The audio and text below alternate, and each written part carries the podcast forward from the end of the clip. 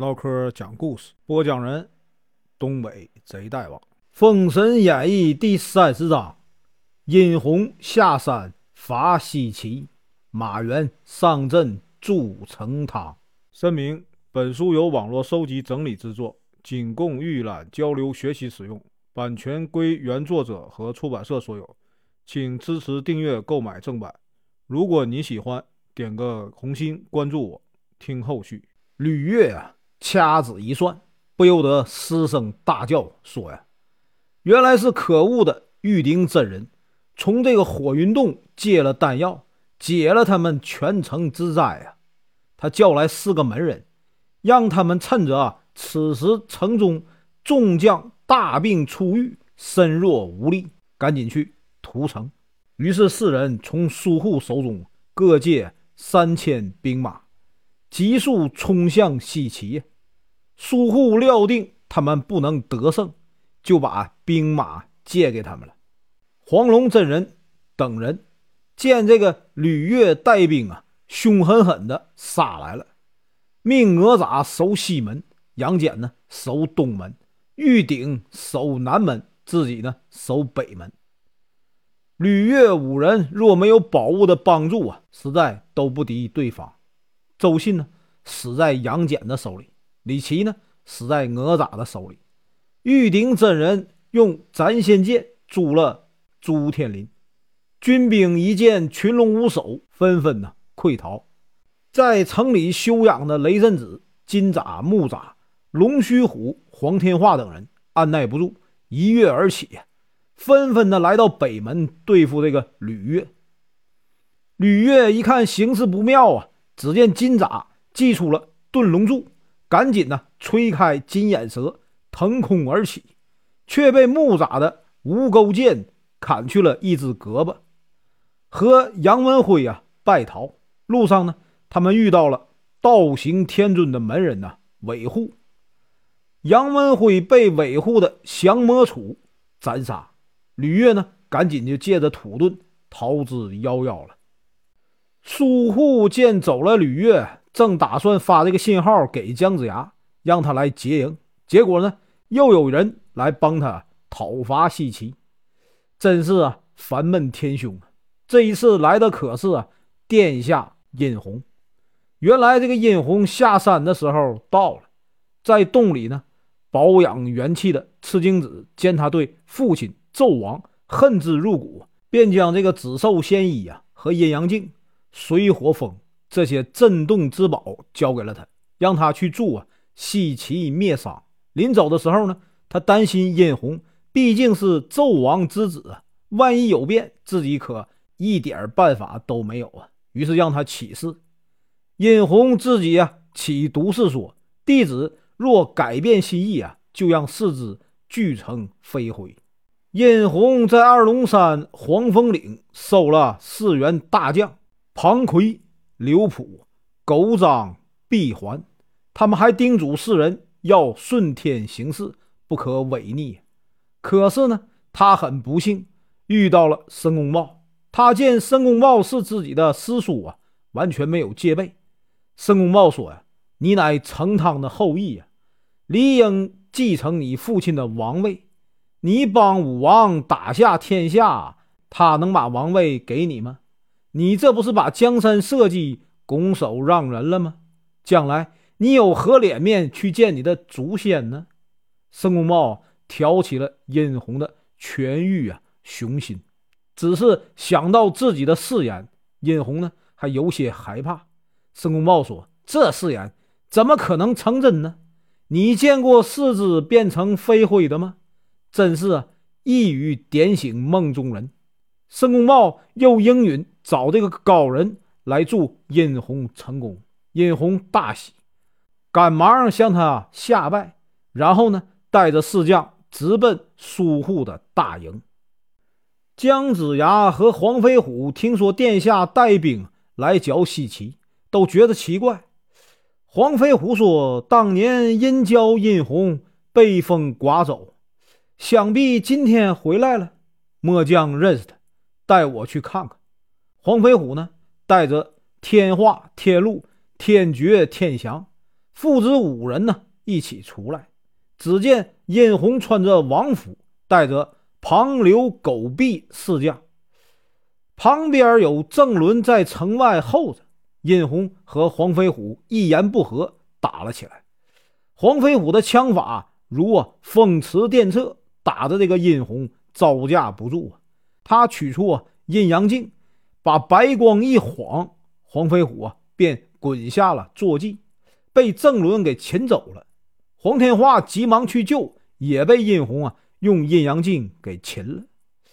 黄天祥刺中了狗掌，但是呢，三人抢不回啊父亲和哥哥，只好哭着回营去了。在商营中，殷红啊卖弄自己的宝物啊，又拿阴阳镜的红色半边一晃，黄飞虎父子就醒了过来。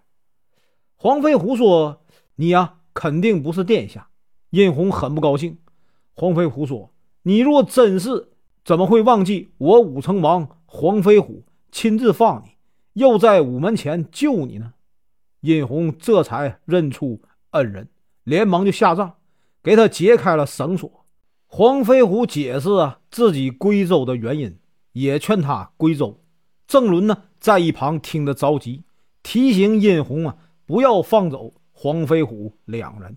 殷红啊大笑说：“呀，黄将军救过我们兄弟两人的命啊，理应报答。今天放了，下次再抓到啊，就不会手下留情了。”次日，殷红又来挑战。点名呢，叫这个姜子牙出来。姜子牙也决定啊，看看到底是什么镜子这么厉害。于是呢，领着众将啊出城。姜子牙同这个殷红没打三四个回合，便记起了打神鞭。哪知呢，殷红穿着紫兽仙衣，一点也不觉得疼。杨戬呢，放出了哮天犬，摇上了臂环，一刀杀了他。哪吒用乾坤圈呢？打死了庞红，殷红大怒啊，取出阴阳镜来照哪吒。哪吒乃啊莲花化身，阴阳镜对他照也是白照。杨戬呢，趁机呀看得清楚，急忙请姜子牙快退后。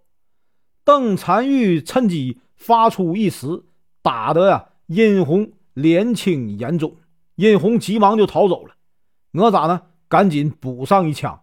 哪想到那枪啊被紫兽仙衣给挡了，哪吒大吃一惊啊！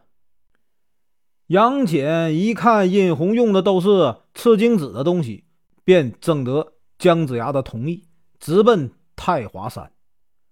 赤精子听说殷红没有去做西岐，反而对抗西岐，真是怒发冲冠。他赶到商营大帐，叫徒儿殷红出来。殷红看见师傅啊，真是觉得无地自容，只好强词夺理说：“呀，子不言，父之过。老师怎么教弟子啊？弑父逆伦之事呢？”赤精子气得大骂畜生，抡起宝剑就砍。殷红啊，躲了几下，说：“呀，你既然不顾师生之情，休怪我无情。我已让你啊三次了。”赤精子。悔恨交加，一剑砍来。殷红啊，拿出阴阳镜。赤精子一看不好，赶紧借啊种地金光法走了。他回到西岐，脸上无光，坐在那里啊生闷气。殷红一看师傅都打不过他，更加狂妄了。这日呢，他与疏忽啊共议破西岐之策。然后呢，来了一个长相怪异的道人。只见呢，这人。巨口獠牙，颈带一串人骨做念珠，又带着一个金香瓢，乃是啊半个人的脑袋。他呀，眼、耳、鼻中都冒着火，好像凶蛇在吐信一样。殷红和诸将啊，看得心惊胆战。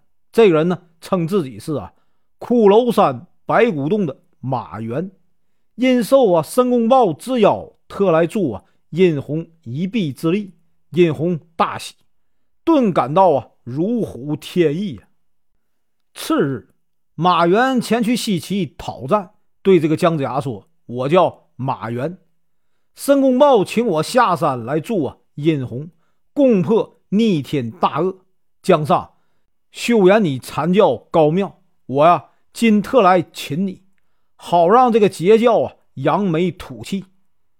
姜子牙说：“申公豹与我有啊嫌隙，殷红误信他言，违背师尊，逆天行事，助那恶贯满盈之主啊，反伐有道之主。道者既是高明，何不顺天从人呢？”马援笑道：“殷红乃纣王亲子，怎能说他逆天行事呢？难道逆君弑父就是顺天应人吗？”江上，亏你还是玉虚门下，道德之士真是满口胡言乱语。我不诛你，更待何人呢？于是呢，仗剑前来，姜子牙也迎了上来。